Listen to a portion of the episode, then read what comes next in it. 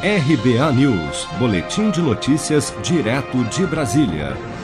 A economia brasileira mostra os primeiros sinais de reação em meio à pandemia do novo coronavírus, segundo a pesquisa Pulso Empresa, Impacto da Covid-19 nas Empresas, divulgada pelo IBGE nesta quarta-feira. Das 3 milhões de empresas em funcionamento no país, na segunda quinzena de julho, 26,1% tiveram resultados positivos 36,3% registraram um impacto pequeno ou inexistente e 37,5% ainda perceberam um impacto negativo nos negócios no período.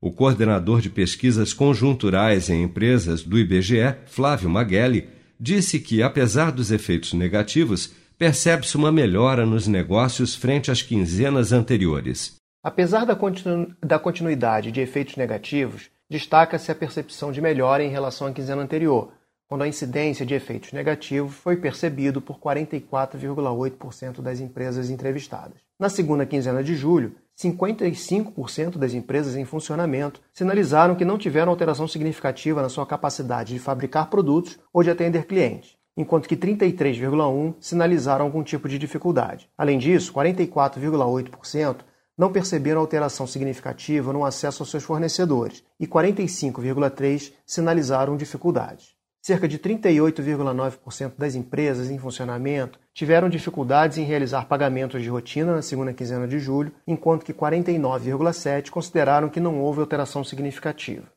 As empresas de serviços foram as mais impactadas na segunda quinzena de julho, onde 42,9% das 1,3 milhão sentiram os efeitos negativos da pandemia, com destaque para o segmento de serviços profissionais, administrativos e complementares, com queda de 53,8%. Já no comércio, 36,5% das 1,2 milhão de empresas do segmento sentiram efeitos pequenos ou inexistentes da pandemia em julho.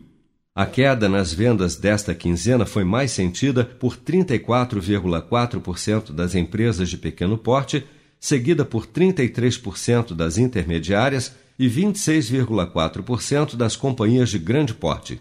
Oito em cada dez empresas mantiveram o número de funcionários na segunda quinzena de julho. Se você quer começar a investir de um jeito fácil e sem riscos, faça uma poupança no Sicredi.